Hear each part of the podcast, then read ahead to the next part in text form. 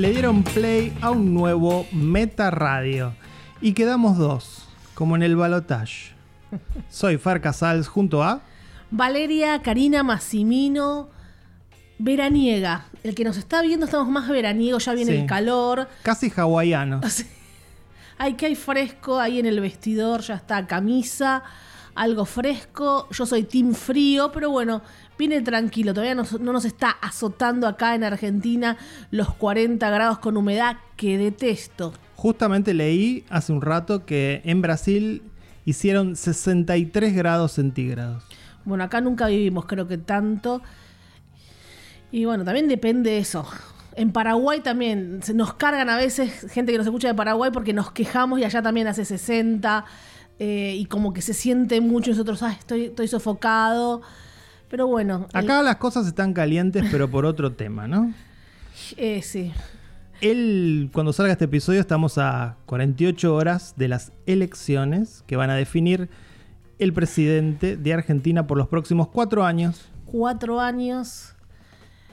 Qué rápido pasó o no. Con la pandemia fue todo extraño. No, no, no, para mí no pasó rápido. No, para mí es, es raro. Más, yo, me, eh. yo me acuerdo que estábamos cubriendo el debate y ahora estamos acá y de eso pasó cuatro años, Fer. Sí, pasaron, No a sé. mí me, se sintieron ocho. ¿eh? Bueno, Fer siempre es un Y, exagerado. pero l- no fue broma la pandemia. Bueno, No, en el episodio... todos sí. enajenados. Así que después hablaremos de- del resultado, ¿no? De estas elecciones presidenciales. El año que viene está Estados Unidos. Así que bueno, cuatro años pasa así para, para todo el mundo y veremos qué, qué es lo que viene. Puede ser esencial. Depende quién gane en Argentina, quién gane en Estados Unidos, ¿no? Porque las cosas parece que se conectan. Qué loco, qué miedo, qué loco. Y. Bueno, en el episodio de hoy, por supuesto, va a estar Pato, como siempre. Está Pato. Esta vez ya no en versión audio, porque bueno, nos convertimos en un video podcast. Y bueno, Es la nueva corriente, así son los podcasts, es lo que sale. Pato en vez de mandar un audio, va a mandar un video. O sea, ya no lo hace. Antes grababa desnudo en el baño. Ahora No se tiene que vestir, al menos la Sí. parte de arriba, como nosotros. Hasta acá estamos Claro. vestidos, si nos están viendo. Se tiene que, se tiene que peinar. Se tiene que mirar, acá yo también. Bueno, siempre algo hay- que hacerse. Y también tenemos sorpresas, Farcasals. Una invitada especial que va a hablar de una película. Eso más adelante. Sí. Em, ¿Qué más? ¿Qué pasó en la coyuntura? ¿Qué pasó en el mundo del cine? ¿Qué pasó en tu semana? ¿Qué pasó en la Argentina? No sé, no sé, yo estoy media enajenada. Estoy con jaqueca ahora, Farpo. Ya estoy de mal humor con este clima. Estuve de acá para allá en bicicleta. Y ahora, bueno, hay que hacer el podcast. Y, y se viene otro crossover. Así que este es un respiro. Y se viene otro Sí. crossover después del éxito del crossover pasado con los chicos de la Logia de los 24 Fotogramas de México. Genial, salió todo. Bien, así que bueno, este, esperando el fin de semana, tenemos definido nuestro voto, como la- nuestros oyentes saben. Pato, no sé, no le pregunten porque él se lo toma muy a pecho. Y grita, nos grita mucho. Sí. Eh, nosotros podemos responder como dijo mi papá, voy a, a votar a alguien que empieza con M. Qué tontería, qué tontería. Para los niños. Para los niños que chiste. nos están viendo, Para sí. los niños que están viendo, mi candidato empieza con M. Así que bueno, saquen sus Em, conclusiones. Un debate degradado, ¿no? Podemos decir. Eh, Lo vi, bueno, yo estaba muy entusiasmado con el debate, pensé que iba, que iba a ser picante. Lo que encontré fue, nada, panelistas de televisión, ¿no? Muchas chicanas, como ellos mismos los dicen, pero lo siguen haciendo, sí. gritos. Una persona que no aparentemente no sabe nada acerca de nada y el otro absolutamente coacheado, este, casi un robot eh, perfecto, ¿no? Una especie de Terminator. Como Rocky, Rocky con el. El, el- ¿Cómo se llamaba? El alemán era. Drago. Drago. No, el ruso, El ruso. ruso, ruso. Eh, bueno, es así, son los debates en, una, en un ring. En un ring y quién es el que gana. Yo digo que dice, ¿Quién es el que gana? El que gana el domingo. dice mucho acerca de nosotros que esas dos personas hayan quedado para representarnos, porque esa es la realidad. Es uno de ellos nos va a representar a todos los argentinos. Eso a mí me da mucho miedo porque, como digo, habla mucho de nosotros. Pagni, el columnista, Ah, que yo dije que sos fanático y Pato nos Sí. cargas de que dije que sos fanático. Pato nos está cargando todos los días que no sabía que era fan de Panic. Si querés Sí, contarle sí. al público por qué sos fan de Pani. Soy fan de Pani porque es un muy buen analista más allá de sus ideologías, ¿no? O sea, Eh, vos podés respetar a alguien que no tiene tu ideología y respetarlo por No, cómo que- argumenta, por su trayectoria, porque acá se confunde todo y, y te putean. Además que se, se aprende más de las personas que están del otro lado del espectro ideológico que de, las de los propios. Digamos, esto es algo que dijo Cristina, recuerdo cuando estaba la, la cuestión de los de la ley de medios, dijo, la tarea de un militante es leer Clarín y La Nación. Cristina, Em, ¿te extrañamos? Sí. Y no, lo que dice Pañi es que hace una analogía justamente con lo que nosotros hablamos, con el cine. Él dice que eh, los políticos son como un actor que debe representar un rol. Y que ese rol que representan, bueno, debe estar bien. Cuando uno ve a un actor, no debería ver al actor, sino ver al personaje, ¿no? Y en este caso, eh, en los políticos, uno no debería ver eh, el coacheo o, o lo que es eh, esa persona en sí, sino verse uno representado en ellos. Em, pero bueno, no estaría pasando. No, bueno, todos te dicen a veces, ah, bueno, no me siento representada por ninguno. Bueno, veremos qué es lo que votan. El menos malo, como siempre se está diciendo, Sí. obviamente. Hay M's y M's, ¿no? Es un momento complicado, pero bueno, esperemos que todo se ordene a partir del domingo, si están viendo esto en tiempo y forma, porque salimos el viernes. Bueno, vale, eh, vimos dos películas de Netflix de las cuales queremos hablar. Sí, vamos a hacer rápido porque tenemos a Pato, tenemos a esta invitada especial, así que anoten porque eh, vamos a recomendar para mí dos buenas películas Sí, que probablemente están, estén en el top 10 de muchos cinéfilos, directores, cineastas, periodistas, humanos. sí, en mi caso hay una que tiene ganas de estar en el top 10, veremos cómo termina el año. Si no mención, siempre las, las salvadoras menciones. Casi que terminó el año, ¿no? Para a, a nivel películas es como que ya está. No, bueno, falta, viste, lo de los Napoleón, no me los- jodan con Napoleón, me tiene harto. La lista de los Oscars falta. Bueno, los Cuando- Oscars menos todavía me importan, Siempre pero se bueno, filtra una extraña, veremos. vamos a ver. Eh, en principio vamos a hablar de The Killer, la película de David Fincher, protagonizada por Michael Fassbender, hecha por y para Netflix. Y eh, dice, un asesino, dice la sinopsis, ¿no? Un asesino comienza a resquebrajarse psicológicamente a medida que adquiere conciencia. A pesar de que sus clientes siguen demandando sus habilidades. Un poco extraño eh, esa sinopsis. Básicamente lo que vemos es el punto de vista de un asesino a sueldo e inclusive con el aporte eh, que muchos directores le tienen un poco de miedo de la voz en off, porque él nos está relatando Constantemente. básicamente su método. Parte de la gracia de la película es ver Sí, eso, ver la- el método, narrado. claro, y ver el método que, que este asesino a sueldo construyó a través de los años, con también su reputación. Y bueno, eh, casi la, primera secuencia de la película es una larga introducción a, a esto, a este personaje, a su método y a un asesinato que va a fallar y eso desencadena todo lo que va a ser la película. Sí, básicamente es eso. No es que hay grandes sorpresas, algo nunca visto. Lo que tiene esta película es la manera en que está estructurado el guion, la decisión de narrar. Fassbender no habla. No, habla muy poco, claro, en la- dice, en la, película. Dice, sí. no sé, no, no habla, es narrado. Todo lo que sucede es narrado. Eso para mí es, es lo que lo hace otro tipo de película. Una, un, un- un actor que no está hablando. Y es lo que que- además que, uno- actúa muy muy bien porque tiene una presencia escénica que me vuelve loca, Fassbender. Y está tan en personaje, más esa narración que también hay que saber narrar, frío, equilibrado, calculado. Y además que digo, es lo que uno imaginaría la personalidad de un asesino de este estilo, ¿no? Que es callado, que precisamente no habla mucho, que baja mucho el perfil, que... Me reí, Fer, perdoná, porque dijiste, Sí. ay, Fassbender es el asesino. Algo pajero, Pato reiría. Porque siempre ustedes están, ¿qué tal? Eh, Gal Gadot, todo. Pero yo no dije, lindo- ay, Fassbender es el asesino. No, que vos decís, un asesino se- es así, uno imagina eso. Básicamente, Wow, que sean todos Ah, claro, como claro. Fassbender, digo. Matame cuando quieras, ¿no? Kill me softly, kill me Claro. softly. si tengo que morir, que sea sean manos de de Fassbender. Ah. Me Todo encanta por- Fassbender, me encanta desde que lo vi en muchas, ya lo vimos en todo. pero yo cuando lo vi. No, no, mi- no, mirá no, lo que voy a no, decir. No, no, no. No dejas hablar, bueno, habla solo, Fer, No te, la, digo. no te la voy a dejar pasar. Bueno, está bien, después A hablo. vos te gusta Fassbender desde el momento en que la película Shame lo mostró como vino al mundo. No, no, justamente Y se decir- vio que tenía entre las piernas un termo Stanley.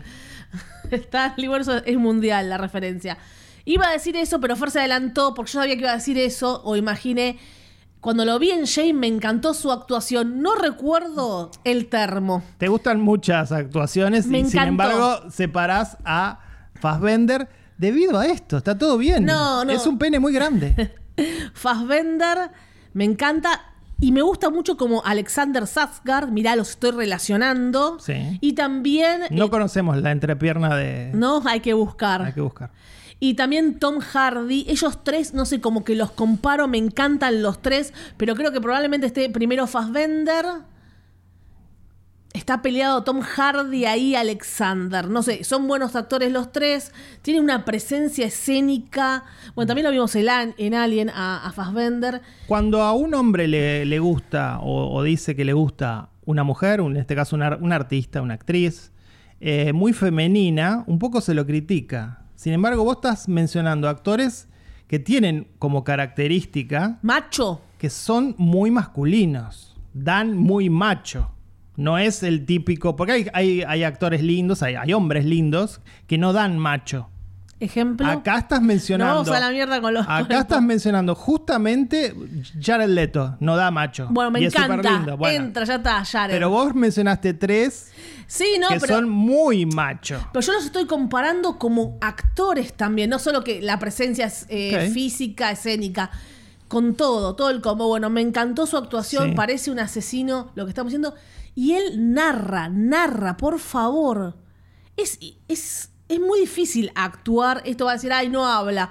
Como si fuera fácil No, no, no. tener que actuar y no hablas, entonces es más fácil. Son miradas, son sentimientos, son expresiones. Es muy bueno. con su cuerpo. Es muy bueno, tampoco es el rol de la vida, pero lo hace muy bien y, y también es un regreso, eh, es un regreso a la fuente para mí, y esto es lo que más celebro, de Fincher. Eh, como escribí un poco en, en Letterbox, que nos pueden seguir ahí. Fer escribió en Letterbox. Sí, estoy escribiendo reseñas de algunas películas que hablamos aquí en el, pod- en el podcast y algunas que no. Super Express yo también, porque me Sí. sumé, ya que Pato también está. Entonces me tengo que sumar, chicos. Párrafos, párrafos sobre algunas películas que vamos viendo en la semana. Eh, revista guion bajo meta en Letterbox. Valeria Massimino y Pato Paludi. Lo que decía ahí es que volvió el Fincher quirúrgico, el Fincher de los tonos de verdes, el Fincher que sabe perfectamente cómo construir un thriller, eh, que no solo es la cámara virtuosa que tiene, sino que le imprime un ritmo. Eh, yo creo que su colaboración con Reznor ya no sé en cuántas películas. Tenía que eh, mencionar a Reznor. Van que- de la mano porque Reznor parece ser eh, el colaborador, te diría, más importante de Fincher, inclusive por sobre los guionistas. Recordemos que Fincher. Bueno, no magnificar escri- Reznor no, no, ahora. No, de hecho estoy magnificando a, Fincher. A los porque creo que por encima de los encontró, guionistas encontró un flujo de trabajo con Reznor que realmente se complementan de manera perfecta. Y digo, Fincher no es guionista, entonces ha trabajado con muchos guionistas, ha tra- trabajado con distintas historias. Eh, yo creo que esto le sienta muy bien. Mm, A mí me hizo olvidar de Mank, que para mí es fallido. Cuando Fincher quiere ganar un Oscar, es fallido, como pasó con Benjamin Button. Benjamin Button me encantó. eh, me das el pie para hablar de Tilda, que estuvo en Benjamin Button y está acá. Y Tilda para mí siempre es un placer verla. Me gustó verla normal. Equilibrada. Sí, ¿Cómo dijeron el pelo amarillo? ¿Qué, cómo- qué es que dicen que era un fósforo o no? ¿Cómo es que dijeron? No, un Q-tip, eh, Eh, un, un hisopo. Un hisopo, me Sí. causó gracia. Eh, un papel corto, de taquito, genia, pum. Un papel demasiado corto para tan buena actriz, ¿no? Pero bueno, lo hace perfecto y, y está muy bien. Además muy es una secuencia que uno cree que ahí termina la película y no termina. Y también me gustó mucho el final, me gustó que... eh, Equilibrado. sí, Eh, Nada raro. Esto no es que es eh, Liam Neeson, eh, León el profesional, algo mm, No, no, no, explosivo. No es barato, es un No, thriller. bueno, León el profesional me Sí. encanta, no es No, barato, le- pero va por otro camino. Hablaba de Liam Neeson, que sí es barato. Por eso no van a encontrar algo así, es, es algo falló y, y no hay piedad, no mercy, no hay piedad por nada, porque cuando mm, algunas personas lo ayudan a Fassbender, pues Sí. decís, bueno, le va a perdonar la vida tal o tal y esa cosa que, que tiene. No, e- es la fábula del escorpión, ¿no? Sí. Él es un asesino, va a matar. Y eso también está bien porque entra Ah. dentro de las reglas que construye el personaje y eso como espectadores siempre eh, nos compenetra. Mucha gente fascinada, por supuesto, como todos, de Smiths. De Smith presente, eh, pagaron los derechos. Impresionante la cantidad de canciones, ¿no? Yo no sé, conté seis o siete. eh, y también, de nuevo, un poco lo juxtapone con el hecho de que es un asesino el que está escuchando a The Smith cuando estamos acostumbrados a escuchar a The Smiths en comedias románticas, en, situaciones románticas. Y acá, este, bueno, era su bata favorita. Me parece que está, está muy bueno eso también. Sí, sí, la verdad que no es que me volvió loca, eh, la disfruté. eh, es virtuosismo todo, sí, la cámara, la fotografía. Entonces, otras películas de este estilo, porque hay muchas de este estilo, un asesino a sueldo, no las terminás de ver. Entonces No, tenemos no, que no. separar esas Es miles género, de películas claro. que se hacen así como chorizo con, con el pulso de, de Fincher, su mirada. Es un género muy transitado. eh, Sí, que- venía de Mank, no puedo creerlo de Mank, que a mí no, Sí. me, no me gustó, no como a vos. Eh, No, a mí no. me merecía un homenaje.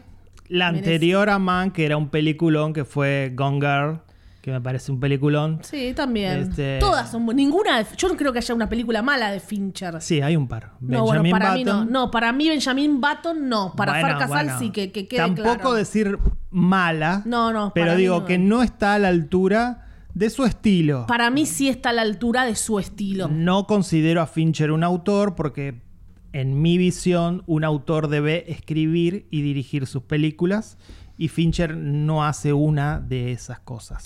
Bueno, ahora estamos cada vez más eh, estrictos. Sí, Eh, con la edad me pongo más estricto. Scorsese tampoco está escribiendo de sus películas.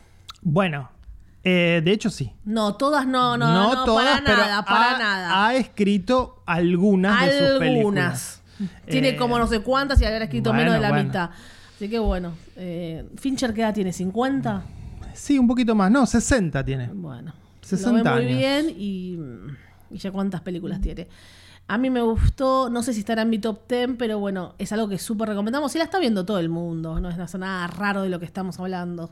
No, para nada. Bueno, la voy a calificar con cuatro sólidos metas. Cuatro metas también. Bien. Y también vimos en Netflix una película de un poco más de bajo perfil, diría. Se trata de una película de terror española llamada Hermana Muerte.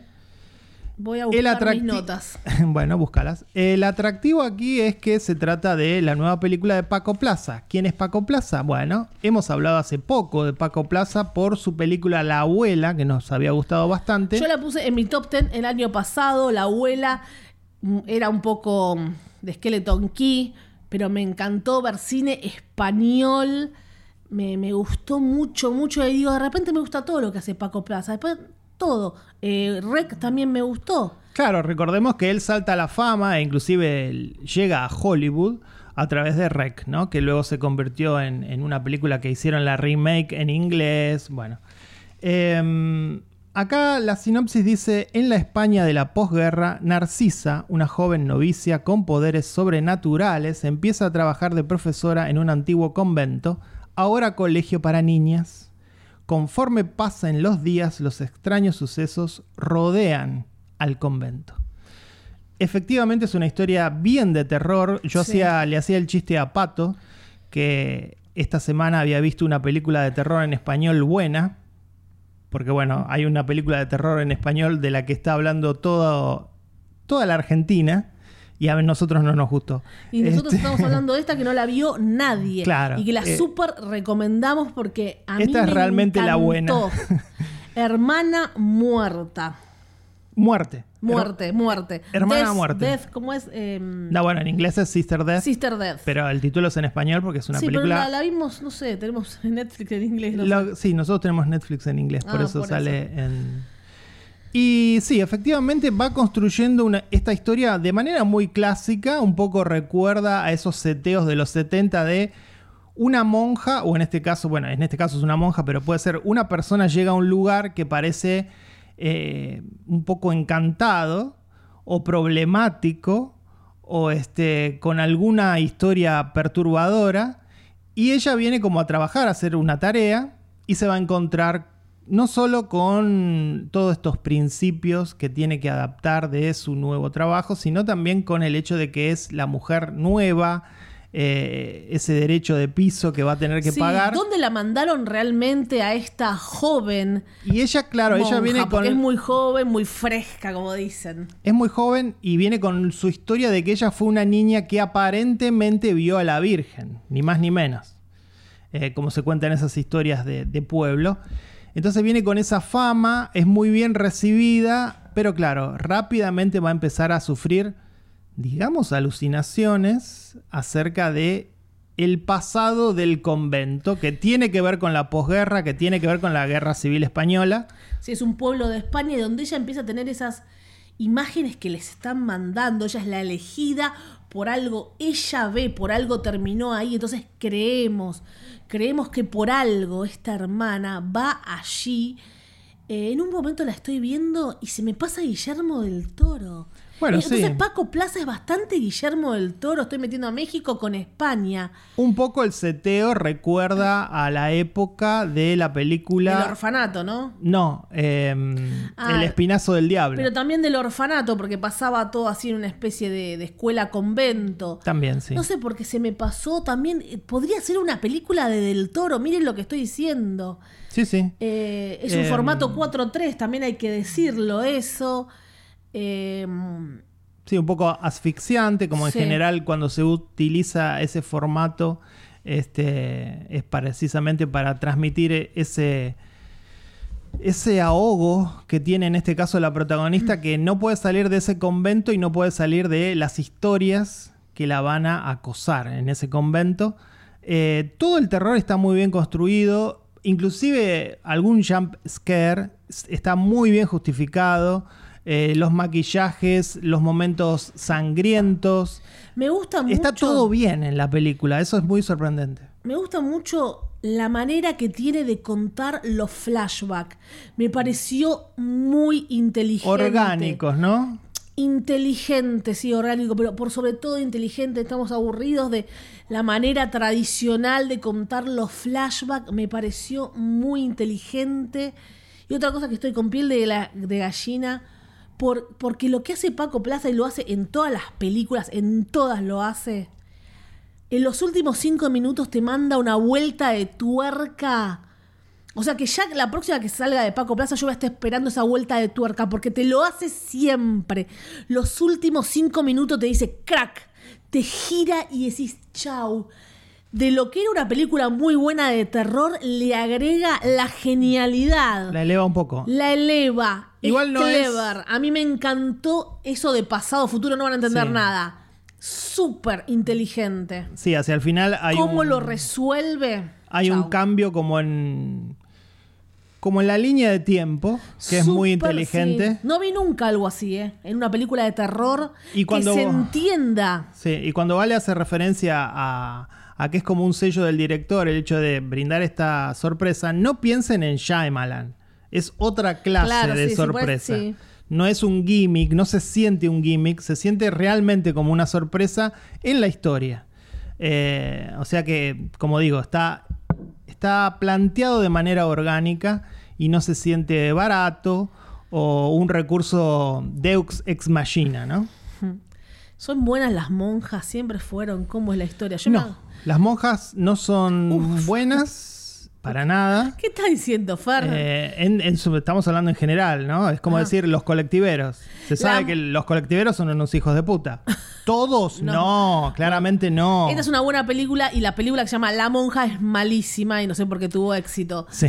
Eh, la monja del conjuro, para ver lo que está bien y lo que está mal. Y Benedetta, otra- Benedetta bien, había monjas locas por allí. Y hay otra cosa, si hablando de Benedetta, y es el hecho de que a cualquier, Ahí viene la pajería de a Me estaba por interrumpir para decir la pajería. Ahora seguimos hablando del pene de Fassbender. Vos lo pusiste. A Vos lo cualquier pusiste. hombre le fantasea una mujer vestida de monja. O Joven. una monja, ¿no?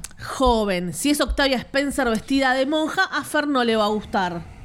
Bueno, ¿por qué? De- de- Porque si el protagonista injusto. de The Killer era Coco Silly, a vos no te iba a gustar. No sabes. Es así. Porque Pobre. Hay que arrobarlos. Qué, qué maldad lo que estábamos diciendo. Bueno, me, me acuerdo una anécdota que mi abuela fanática de los santos, acá, bueno, es una santa después, y ella le rezaba mucho a Santa Rita y me decía, Santa Rita, como te da, te quita. ¿Qué pasa, abuela? Y me decía que si vos no le cumplís, cagaste. Entonces ya a mí me quedó miedo. la culpa, ¿no? Siempre te meten la culpa, Sí. Cristiana. Y me investigué porque Santa Rita tenía acá una. ¿Por qué Santa Rita? Porque tenía una espina acá terrible. Las historias de los santos. Una espina. Sí, que le sangra siempre. Las historias de los santos son terribles. San Benito, que para no excitarse te- se tiraba también en un campo de rosas para clavarse las espinas. Bueno, se habla de eso, de culpa, de, de cancelar el deseo. Nos fuimos a- al Bueno, en, carajo. en este, en este capítulo, en esta, en esta película, eh, hay castigos corporales autoimpuestos por la protagonista. Eh, no, bueno, sí, muy buena, muy, buena. Muy buena. Hermana Muerte. Así la encuentran en Netflix, la nueva película de Paco Plaza. ¿La calificamos? Cuatro. Cuatro monjas y media. Bueno, yo la voy a calificar con cuatro espinas clavadas en mi entrepierna. Ah, Para no tentarme con alguna monja. bueno. Y ahora es el turno de nuestra invitada. Se trata de Carla Leonardi, que es cronista de la Asociación de Cronistas Cinematográficos de Argentina, como Pato. Colegas, Colega, sí. eh, amigazos, Y también es psicóloga. psicoanalistas. Así que acá tenemos, en Meta respetamos mucho a los psicoanalistas. Tienen la visión, bueno, analizan, cronista, una película de manera convencional. Y también vamos a, a estos que me encanta cuando se analiza más, nos adentramos a los personajes, a la psicología de cada uno. Me encanta la visión. Y justo con esta película que eligió Carla, que es muy difícil a veces opinar. Es una película precisamente que eh, se nutre del análisis.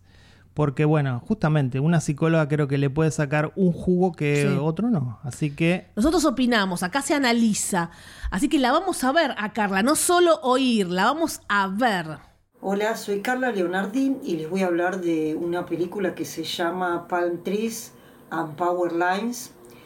Es una película del año 2022 de la realizadora indie estadounidense Jamie Duck. Esta es su ópera prima. eh, es un desarrollo más elaborado de lo que fue un cortometraje que tiene exactamente el mismo título, eh, que es del año 2018. Eh, bueno, en cuanto al título, acá en la traducción al español le pusieron Nunca llueve en California, que, bueno, mucho no tiene que ver con nada de la película, como suele ocurrir. Eh, y la traducción sería algo así como palmeras y líneas eléctricas. Es más acorde, tiene que ver con el lugar en donde se desarrolla la acción y por donde va a transitar la protagonista. Eh, o sea, la, la playa eh, y unas torres de electricidad que están en los suburbios de California. Bueno, ¿de qué va la película? La película eh, narra la historia desde el punto de vista de su protagonista, eh, que se llama Lía, es una adolescente de 17 años. Eh, la acción transcurre en el periodo de vacaciones, el periodo vacacional escolar, digamos. Eh, es una chica que la vemos aburrida, siempre interactuando con el celular, sale con a la casa de su amiga Amber y también con algunos de, sus amigos eh, del colegio. Eh, la madre trabaja todo el día y centra su principal interés en diferentes hombres con los que intenta formar algún tipo de relación. Y su padre vive en Arizona donde formó una familia este, y prácticamente la abandonó. Es una chica que, bueno, está en un estado de, vulnerabilidad eh, por la carencia afectiva, tiene un, carácter tímido y un tanto ingenuo, ¿no? Estas características psicológicas la realizadora las, las trabaja identificando a la protagonista siempre con la vestimenta eh, en donde va a haber, eh, sea en la totalidad o en algún detalle, el color azul. Eh, bueno, la cuestión es que un buen día, cuando con sus amigos van a tomar algo a la cafetería y se quieren ir sin pagar, uno de los empleados de la cafetería, Alía, la trata bastante violentamente y ahí interviene Tom, eh, un poco para parar algo de esta violencia. Eh, y a partir de ahí comienza un vínculo que se va gestando entre ellos. Tom es un hombre que la dobla en edad, tiene 34 años, eh, se aparece en este contexto que tiene Elía como una especie de príncipe azul, ¿no? Tiene el cuerpo bien torneado, este, la escucha, se preocupa por ella, eh, la lleva a comer, eh, la saca a pasear y la trae a su casa en su camioneta. Eh, bueno, la cuestión es que va progresando, se, se juran como una suerte de amor, de amor eterno sigue progresando la situación hasta que mm, eh, lo que él le va a plantear es ser ellos dos solos al margen del mundo eh, y que, él se va a encargar de, cuidarla, ¿no? Entonces eh, la lleva por un fin de semana para pasar ellos dos solos, lejos de todo, a pasar unos días a un hotel y aquí es donde la situación va a dar todo un vuelco, ¿no? Porque lo que vamos a ver es cómo el príncipe se va a transformar en un chacal, o sea, eh, un león que en realidad estaba vestido con un más que león lobo. Lo del león, bueno, se ve que se me coló un poco la, actualidad y la política. Eh, un lobo vestido con piel de cordero. Y lo que va a hacer él es corromperla eh, y ofrecerla como mercancía a otros hombres, ¿no? Ella, la verdad, con, eh, con toda este, su digamos, pasividad su, este, y la diferencia de poder que hay en juego en esa relación, muy dolorosamente lo acepta. Eh, bueno, va a haber un impas a partir de ahí en el vínculo. Eh, y lo que resulta interesante no es esta transformación de este personaje que se presenta como idílico en un comienzo y que después aparece como un real psicópata.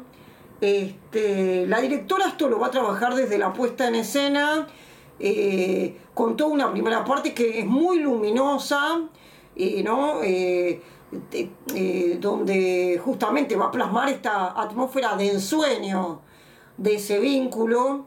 y poco a poco la película se va a ir ensombreciendo y transcurriendo cada vez más en lugares oscuros este, y en, lo nocturno, digamos, ¿no? Eso está muy bien cómo, cómo va trabajando esa progresión eh, desde la puesta en escena. La película nos permite pensar varias cuestiones, ¿no? Por un lado, la pregnancia que todavía sigue teniendo eh, el ideal del amor romántico para las mujeres, ¿no? Por otra parte, eh, la cuestión de que hay un, discurso social eh, permeable a que aparezcan este tipo de especímenes, este, ¿no? porque lo que observamos es cómo eh, los varones de, la edad de ella, ¿no? cómo hablan de, se refieren a púberes, este, hablando de como que hay una diferencia a nivel físico con mujeres mucho más jóvenes, ¿no? Esta valoración de, de, lo que es la, siempre la, juventud en desmedro de, la adultez o de, o de la madurez de las mujeres en la mirada de los hombres, ¿no? Eh, como si, si ya a partir de que tenés ya una cierta edad no podría ser deseable, ¿no? Pero bueno, especialmente la deseabilidad de las jovencitas, ¿no? Como si ahí hubiera algo especial. Esto va sembrando como un calvo, caldo de cultivo, ¿no? Para que de alguna manera aparezcan estos especímenes pedófilos o pervertidos, ¿no? Lo interesante es que mm, este vínculo, ¿no? También entre Lía y, y Tom eh, se va a desarrollar en secreto, pero un día ella se lo va a contar a su amiga Amber. Y Amber dice que preocupada por ella se lo cuenta al grupo, ¿no? Eh, y los comentarios que hacen al respecto es como, bueno, pero este tipo es un, es un pervertido, es un pelófido, ¿no? Pero me iba así como, como en broma y a la ligereza, pero de ninguna manera intervienen como para frenar nada de esto, ya sea haciendo intervenir a algún adulto eh, o yendo a, llevándola a, que la protagonista se dé cuenta eh, de que ahí hay un delito y bueno, eh, ayudarla a que pueda ir a, hacer una denuncia, ¿no? todo tipo de institución está por fuera de, de la película, ¿no? Y también están por fuera los adultos, ¿no? Que están, están en la suya. Eh, en ningún momento vemos que la construcción de, algún adulto, de algún vínculo afectivo con alguno de los adolescentes, este, ni que ningún adulto se plantee como una, como una suerte de referencia o que tenga una actitud de prohibir lo que haya que, que prohibir. Eh, en determinada situación, eh, están al margen y los jóvenes tienen que arreglárselas con los avatares de, la sexualidad y del mundo en completa soledad, inermes a todo este tipo de situaciones y aprovechamientos. Bueno, y a la luz de todo esto es como que de alguna manera podemos comprender el final.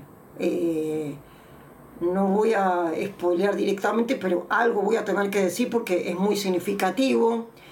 Eh, la realidad es que Tom la deja en un lugar realmente de mierda, ¿no? En un lugar de, mercancía, ¿no? Se convierte en una especie de proxeneta. Eh, y Lía termina aceptando esto, ¿no? Volviendo a, a buscarlo a Tom eh, y bueno, lo que podemos entender es, más allá de lo terrible de la situación, es que de alguna manera, a la luz de todo el desamparo que ella tiene de, cualquier tipo de estructura, tanto familiar como de estructuras colectivas desde lo social que puedan contenerla, este hombre, eh, aún, aún, en su perversidad, de alguna manera le da un lugar, ¿no? Eh, un lugar que, bueno, que es en tanto mercancía, pero no deja de ser un lugar al fin y de alguna manera, entre comillas, cuida de ella en cierto modo, ¿no? Este, en este punto, también en el final, eh, el detalle de una, de una pulsera que él le regala, ¿no? Este, donde dice querida buscadora de atardeceres, ¿no? Eh, como un, detalle este, romántico que tienen en, la, en, la, etapa romántica de, de la relación, este, es la clave, digamos, de alguna manera para, para comprender eh, ese final, ¿no? Encuentra eh, un signo de afecto aún con lo tortuoso de ese lazo que, que se establece entre ellos. Bueno, es una película muy dura, pero que la verdad está muy bien ejecutada. Eh, por supuesto que la, recomiendo. Eh, incluso también es una película que uno la puede poner en relación con Lolita, en cualquiera de sus dos versiones, la de Kubrick, que es del año 1962, o la de Adrien Lin, que es de 1997. Y también me hizo resonar este a la película Bad Guy de Kim Ki-duk, eh, el realizador coreano, que también trabaja este tipo de temática. Bueno, espero que puedan verla y nos vemos en un próximo encuentro. Chao, chao. Y eso fue Palm Trees and Power Lines, así se llama la película, eh, muy buena, nosotros también la vimos. Muy buena. ¿Es del año pasado? Eh, sí, creo que 2022. Pasó desapercibida, pero bueno. La tendría que eh, haber puesto entonces en mi top, en, mi top 10. ¿Ya no puedo este año? Está, y bueno, no sé, habría que ver. Em, muy buena. Está muy buena la relación eh, absolutamente tóxica que tiene esta chica con un muchacho que es un poco mayor que él. Mucho más mayor y la responsabilidad, ¿no? Eh, y como digo, es, picante, da para el, debate. Y bueno, allí la escucharon a Carla Leonardi. Muchas gracias. Muchas gracias y vamos a seguir con, con Carla. y más invitades. Así es. Y ahora es el turno de Pato. Pato también filmado. Pato también en video. ¡Wow! Sí, ya lo dijimos al principio, ¿no? Lo dijimos al principio. Estoy exagerando y todo esto ya lo dijimos al principio.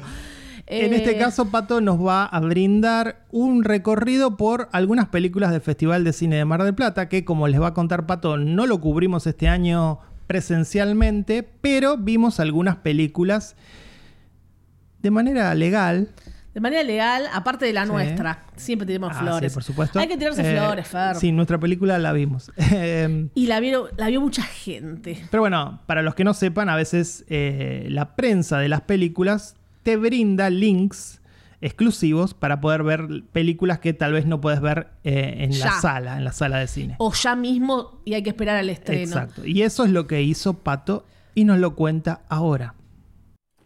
Hola cinéfiles, aquí Pato desde casa. Hoy les voy a hablar del Festival de Cine de Mar del Plata. Acaba de terminar la edición número 38. Ustedes saben, no, no fuimos, no estuvimos presenciales, pero bueno, de manera virtual hemos conseguido algunas películas, nos han facilitado algunos estrenos que están muy próximos a llegar a las salas, así que los, vamos a comentar hoy acá. Eh, decir que de alguna manera el festival creo que está volviendo a tener su, su mirada y su identidad latinoamericana, se notan los premios, la película que ganó la competencia oficial internacional es peruana, se llama Kinra, la película que ganó a mejor película latinoamericana es chilena, Otro Sol, un documental experimental, y la película que ganó la competencia argentina es una comedia, un híbrido entre ficción y documental que se llama Adentro mío estoy bailando, que ya había tenido algunos premios en el último festival de Berlín y bueno, acá se llevó el galardón a la mejor película. Pero yo les voy a hablar de la peli que también ganó un premio, que yo creo que es uno de los premios más importantes del festival, que es el premio del público. Les voy a hablar de Partió de mí un barco llevándome de Cecilia Kang. ¿Y por qué? Porque a Cecilia Kang yo la sigo hace mucho tiempo, desde hecho la sigo desde su primer cortometraje, la sigo desde Cemento, diría Fer. Eh, les voy a contar la historia, hace unos años fui al Gomont a ver Historias Breves 9. Creo que es mi Historias Breves favorita, realmente todos los cortos de esa selección son geniales, pero el que más llamó mi atención fue videojuegos por el trabajo que había con los chicos. Es, una especie de coming of age de chicas de preadolescentes. Y, me había sorprendido la, habilidad, la facilidad de los diálogos, los temas que tocaban, la naturalidad con lo que lo hacían, lo divertido que era. Y me quedó el nombre en la cabeza, Cecilia Kang. Yo voy a seguir a esta directora. Bueno, después vino su primer largometraje que se llama Mi último fracaso y acá llega con su nueva propuesta donde sigue explorando las relaciones que hay en su comunidad coreana. Ella es una directora de familia coreana, es argentina, y bueno, ella explora eh, las, los distintos temas culturales que hay entre argentinos y coreanos. En su primer película lo había hecho mucho más autorreferencial, trabajaba ella, su hermana, su grupo de amigas, y acá el punto de partida es mucho más ambicioso porque habla de la realización, es un documental sobre la realización de una ficción que va a hablar sobre las damas de consuelo o las comfort women eh, japonesas, o sea, que eran mujeres secuestradas por el ejército japonés para satisfacer sus deseos sexuales. ¿no? Eh, la realización de esta película es la excusa para que ella haga este documental de cómo la va a hacer y a partir de la actriz que elige empieza a contar la historia. Y es un vehículo para hablar de distintas cosas, ¿no? No solo de esta cuestión histórica, sino de la violencia de género, eh, de, cómo se prepara un actor para interpretar un papel así. Hay, hay toda una cuestión ahí de cine dentro de cine que está muy interesante y que tiene a Julio Chávez involucrado. Creo que, que eso es un, punto muy, muy, alto y muy característico de esta realización. Y finalmente, lo más atractivo y lo que más conecta con la filmografía de la directora es un viaje que esta chica, que también es coreana, pero nacida en Argentina, va a hacer a Corea y nuevamente viene este tema de eh, las diferencias culturales ¿no? y, ese, ese desarraigo que se siente a pesar de haber nacido en la Argentina, eh, obviamente se explora esa idea de que igual te sentís un extranjero. Y, está muy bueno. Realmente todo es muy, es muy poético, hay planos muy bellos, hay mucha emoción porque hay testimonios realmente muy emotivos y entiendo que por eso la película conectó tanto con el público y se llevó este premio. Se llama Partió de mí un barco llevándome, seguramente pronto se va a estrenar en cines, así que estén atentos. Y otra de las películas que les voy a comentar es El otro hijo de Colombia, es una peli de Juan Sebastián Quebradas, el director, guionista, a partir de un trauma personal, se podría decir, que crea esta historia. Em, dos hermanos adolescentes salen una noche, hay una tragedia, el hermano más joven muere en circunstancias extrañas, no se sabe si se suicidó o si tuvo un accidente, pero de alguna manera eh, la película va a mostrar cómo se sigue adelante a partir de eso, ¿no? Un retrato directo de, del dolor, de la confusión, de la culpa que va a sentir cada uno de los personajes, ¿no? Explora el tema de la madre y el hermano. Tenía el nombre del actor Miguel González, es el protagonista, es el que hace de Federico, es este hermano. El otro hijo, así se llama la película, es el otro hijo, el que queda. Eh, todo cae sobre él y realmente es, es algo muy profundo, muy doloroso, pero que evita caer en golpes bajos y eso eh, se agradece. Porque también está el tema del coming of age. No, nos olvidemos que este chico, al ser un adolescente, también tiene sus problemas, está planeando un viaje, tiene sus objetivos, tiene sus inquietudes románticas, que encima ahí hay otro tema controversial de la película, porque él va a empezar una relación con la novia de su hermano que tuvo el accidente.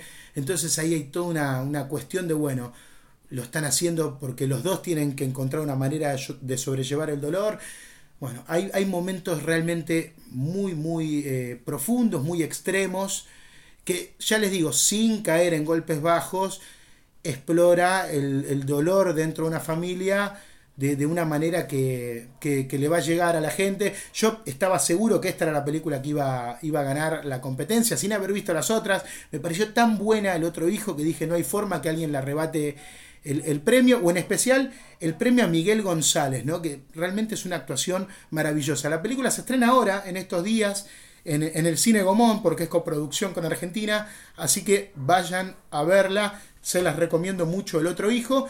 Y para terminar este breve repaso de lo poquito que pude ver del festival, pero como les digo, la, programación era muy interesante. Eh, mencionar una peli que dialoga, dialoga, ¿no? Es, ese término tan intelectual que, que usamos los que analizamos películas, ¿no? Cuando lo decimos es como, ah, pará, pará, va a hablar de una película que dialoga con otra, este sabe. Bueno, eh, la película es Alemania, de María Zanetti, que de alguna manera tiene puntos de conexión con el otro hijo, también es una coming of age, es una adolescente, eh, Lola se llama, ella está planeando un viaje de estudios a Alemania, eh, está con todo este tema también de, vivir su primer romance, hacerse un arito, de, seguir los, los mandatos de los padres, pero dentro de su familia hay un tema. Ella tiene una hermana mayor con un trastorno de la personalidad, es un personaje bipolar, es un personaje que está en el medio de un tratamiento psiquiátrico y eso tiene a la familia convulsionada desde adentro. O sea, cómo se puede vivir una adolescencia eh, con los problemas que, cada uno tiene en esa etapa, pero aparte teniendo un, tema tan delicado y complejo dentro de la familia como una persona con trastorno de la personalidad bipolar. Eh, bueno, lo explora muy bien, eh, lo hace con, mucha sensibilidad. La peli, esta peli sí es un poco más ligera porque se permite el tono de comedia por momentos de las Coming of Age, algo que no pasaba en el otro hijo, el otro hijo es un drama profundo, acá es un híbrido que funciona muy bien, pero eh, el tema de, de, cómo una familia está afectada por cuando un miembro sufre de estos trastornos está muy bien tocado. Y cuando termina la película, esto no es un spoiler, pero vemos que María Zanetti la dedica a su hermano que murió joven y ahí es como que atamos más cabos todavía y todo cobra mucho más sentido y eh, genera mucha más emoción. Me imagino lo lindo que habrá sido escuchar ese QA después de las después de la proyección. Así que bueno, eso es un poquito lo que yo estuve viendo. Eh, por lo que me contaron, la peli del año es La Sociedad de la Nieve. Todos, todos totalmente eh, tocados y emocionados con esa proyección de Bayona, que fue uno de los invitados estrella del festival, y todo indicaría que es la próxima ganadora del Oscar a Mejor Película Extranjera, porque España la mandó como representante.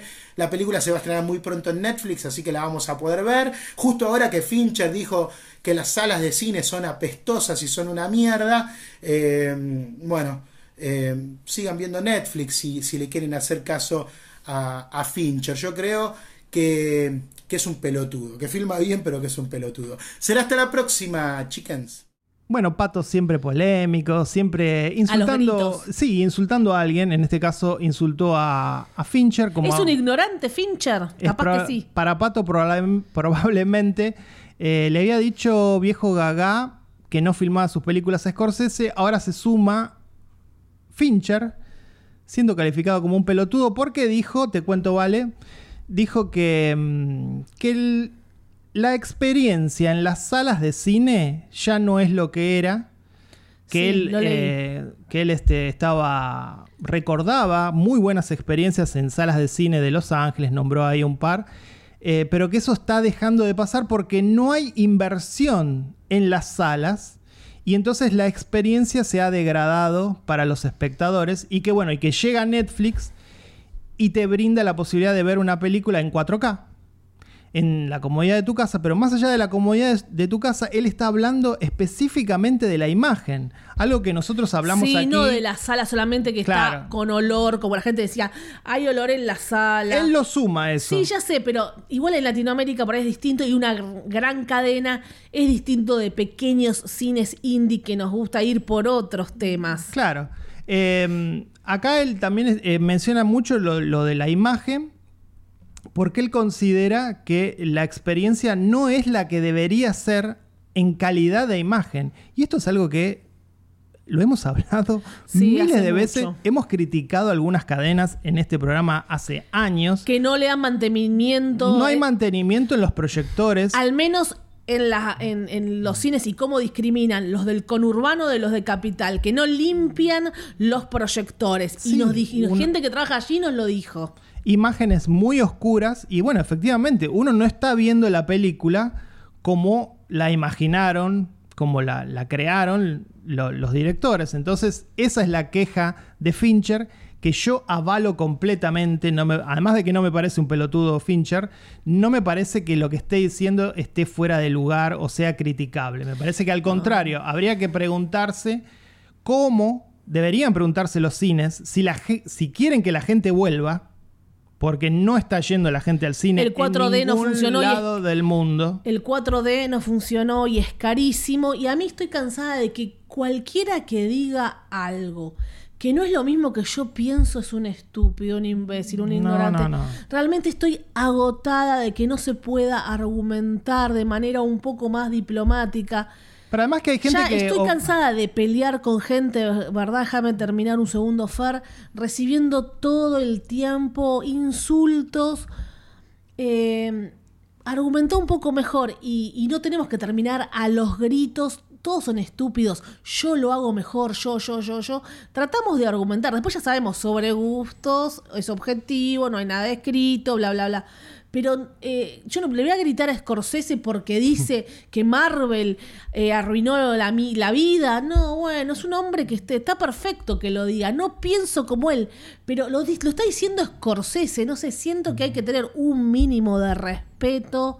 Y además que a mí me gusta. Scorsese. A mí me gusta cualquier opinión, como decís vos, aunque no coincida, si está fundada, si está argumentada. Y es el hecho de que, en este caso, Fincher lo está haciendo. Está argumentando por qué. Y lo está diciendo desde, desde, desde su lugar de director de cine que claramente le, le pone muchísimo a la estética de una película. Este, este es una, una persona que empezó a filmar en fílmico. Como Tarantino que aman el cine y Entonces digo, eh, que, que ahora esté en Netflix eh, me parece que, que no, no, no va en detrimento de su opinión para nada. Nosotros eh, hablamos de mal de las últimas películas de Steven Spielberg y lo amamos, lo adoramos, pero bueno, The West No, Side Story. eso no tiene nada que ver. pero por opinión. ejemplo, The West Side Story no nos gustó y más o menos argumentamos por qué no. Hay, hay, por- hay como que con gente que sabe tanto, no, no sé, estar diciéndole ciertas palabras me, me resulta extraño, no sé. Bueno, pero eso más allá de esos, eh, las opiniones sobre su película, digamos, no son sobre su persona. Acá, bueno, es, espero. es Fincher. Hay que separar. Acá el Fin- violín. Separemos al violín director también. Ya todo se confunde. Acá es Fincher opinando acerca de algo que, bueno, nos compete a todos, porque él también es un espectador, él también va a los cines y claramente no está disfrutando de eh, películas vistas en cine, que es algo que nos pasó, a mí me pasó, entonces digo... A mí por- me encanta ir al cine todavía, me encanta la experiencia, me quejo por la pantalla oscura, no me molesta la gente, ¿no? ¿Pero te gusta más ir al cine por la salida Es o por la combo. experiencia? No, es todo, no, me gusta, me gusta, me gusta esa pantalla, me gusta mm, como también el sonido, me gusta mm, el aire acondicionado y cuando digo, no puede ser que me esté cagando de calor, tienen que tener buen aire, me gusta meterme ahí, porque en tu casa por ahí no te metes del todo. Eh, te concentras del todo. Yo no me por ahí no me estoy concentrando de- del todo. Y aparte otra si vez. en mi casa estoy viendo vez, una gran película, yo me concentro yo no, todo. yo no, a veces. Igual hay gente que dice, yo tengo un 60 pulgadas, yo tengo un 80 pulgadas. Y hay gente que dice, yo tengo una televisión de tubo. Entonces, vengamos a Latinoamérica un poquito. Pisemos, eh, no, no, no vivamos en una burbuja de pedo. También hay gente que aún hoy tiene televisor de tubo y está viendo películas y dice, me han dicho, hemos regalado entradas un montón, Fer, que yo no puedo creer que no puedan ir al cine. Pasa eso a los nenitos que le dimos la otra vez, bueno. Y también hay gente. hablemos. Bueno, como de costumbre te fuiste por las ramas, pero. bueno, sí, pero también em, ponerlo en, en la cabeza de Latinoamérica. Lo que digo es que, bueno, no importa, no sé qué estaba diciendo, eh, pero Amamos a Fincher por sus declaraciones, eso amamos sí. a Fincher, respetamos a Fincher, eh, coincidimos un poco con él y, y nada. Y hasta aquí llegamos con este episodio de Meta Radio. Todo porque Pato lo criticó y, y no lo tenemos acá, porque si igual íbamos a debatir horas y horas, así que mejor, no es tanto el debate. No, no, pe- pero me parece que a futuro es un tema para hablar. Eh, me parece que la gente está viendo películas en el celular y eso también tiene que ser de alguna manera hablado y entendido. Eh, yo escuché el otro día un argumento de alguien que decía, ¿cómo puede ser que la gente prenda el celular en el cine? Es una falta de respeto, ¿qué necesidad tenés? Son dos horas, contestá tu puto mensaje cuando termine la película, ¿no? Una cosa que cualquiera de nosotros diría. Sí. La molestia de que alguien prenda un celular o conteste un mensaje eh, escrito, ¿no? ¿Y qué gente? En el ¿De cine. qué edad? No, de cualquier idea, Ah, no, era una cuestión acá Ah, bueno. etaria. Pero la otra persona que, que yo estaba escuchando este argumento decía, el celular hoy es parte de nuestra vida, la vida cambió, somos el celular. Somos el celular. Todo el mundo está con un celular al lado. O sea, Fer mostró su celular. bueno, vos también. Estamos Bueno, con el celular all time. Eh, ¿Durante cuánto tiempo del día ustedes tienen el celular a más de 5 metros? No, Pregúntense eso. Bueno, entonces. es si es- escalofriante porque te dice las horas que vos Bueno. estuviste en la pantalla y vos Si lees cuánto tiempo estuviste, es escalofriante. Es escalofriante. Si es eh, parte de nuestra vida y e inclusive lo celebramos porque hoy eh, un padre puede estar más tranquilo que su hijo esté en algún lugar pero está comunicado con un celular, algo que antes no pasaba. Bueno, si es parte de nuestra vida, ¿por qué debería no serlo en una situación social? En este caso de ir a ver al cine. No, Decía bueno. el- esa persona. Yo también entiendo, digo, dos horas apagalo. Pero eh, también puede, no sabes qué pasó en la vida de esa persona que por ahí tiene un familiar enfermo y fue al cine. bueno, no sé, no bueno. vaya al cine si tiene un familiar enfermo. O puede tener a su hijo en la escuela y lo están llamando de la escuela que el pibe se golpeó la cabeza. Sí, ya no sé, sé. Hay, hay un montón de, opciones. A mí no me agrada el que lo hace, bueno, que no esté tampoco iluminando todo el cine porque está mandando mensajes. Yo no lo hago, no me gusta. No, yo tampoco, Hay pero un digo, conocido que hay se- que entender un poquito que los tiempos cambiaron. Sí, y hay eso que entender al otro. Y eso se traslada a todo. A la experiencia cinematográfica, a la gente que mira Netflix, a la importancia de Netflix y de todas las plataformas. Y, eh, y entonces, eh, digo, cambiaron los tiempos. Bueno, ya está. Ahora Sí, pero sigo. estabas tocando ahí abajo. Bueno, Fer, y digo, digo, yo digo otra cosa. Hay un conocido que se fue a Estados Unidos por una beca y mm, le sacan el celular. Están, eh, porque están todo el tiempo, como decís vos. ¿Quién le saca el celular? La facultad, la Ah, universidad. no estabas explicando dónde. porque ya sabía que me ibas a interrumpir. Ah, Eh, y se lo llevan 48 horas a esos retiros, conexión en la naturaleza, sin celular. Me parece fabuloso, yo no lo tengo hace un montón de tiempo. volvió desesperado, ¿no? Yo- todos volveríamos des- desesperados. Yo también, digo, aunque sea para sacar fotos, no mando mensajes. Bueno, llévate la cámara. Por, por ahí ni me dejan llevar la cámara. Lo hacía el de Twitter, que se iba al, meno- al medio del desierto. Porque existe esa contaminación Sí, claro. Tan- por- en el cine ya estás viendo algo, estás viendo una pantalla. Dejas de ver una pantalla para ver otra pantalla. En algún momento no tenemos que estar mirando una pantalla. Estamos siempre mirando una pantalla. Bueno, sí. Eh, Estamos, ¿cuándo no mira Todo el tiempo el celular, la televisión, el cine. Bueno, entonces me parece bien que hagan un poco estas cosas.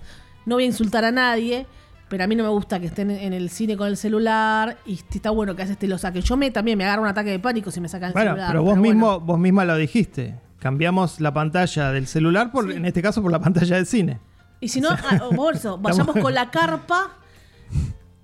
No, por si pasa algo. El 911. Bueno, nada más lo uso para sacar fotos. No mando mensaje a nadie, no respondo a nadie. Si murió un familiar, veremos qué se hace. Horrible. Total murió, ¿no? Fincher, ¿dónde lo llevaste? Bueno, da, da para mucho debate, eh, pero hasta aquí llegamos. Hasta aquí sí llegamos. Dos películas que recomendamos. Tres con la de, por supuesto, Carla. Y Pato, y que Pato ese mix de cosas. Sí, recomendó tres también que pronto se estrenan. Así que atentos a toda la data que les dimos en este programa que se termina. Y nos vemos después en el otro crossover sorpresa. La próxima semana un crossover. Eh, vamos a estar ausentes, recuperándonos tal vez de lo que pasó el domingo o festejando, no sé. Y nos vemos entonces dentro de una semana con ese especial y luego ya de nuevo con Pato. No sé si se entendió, porque volviste a decir todo lo mismo. Dije lo mismo, ¿no? Repetí lo Dijo mismo. exactamente lo mismo que yo, pero Sí. creyó que lo iba a decir más prolijo y no se entendió nada.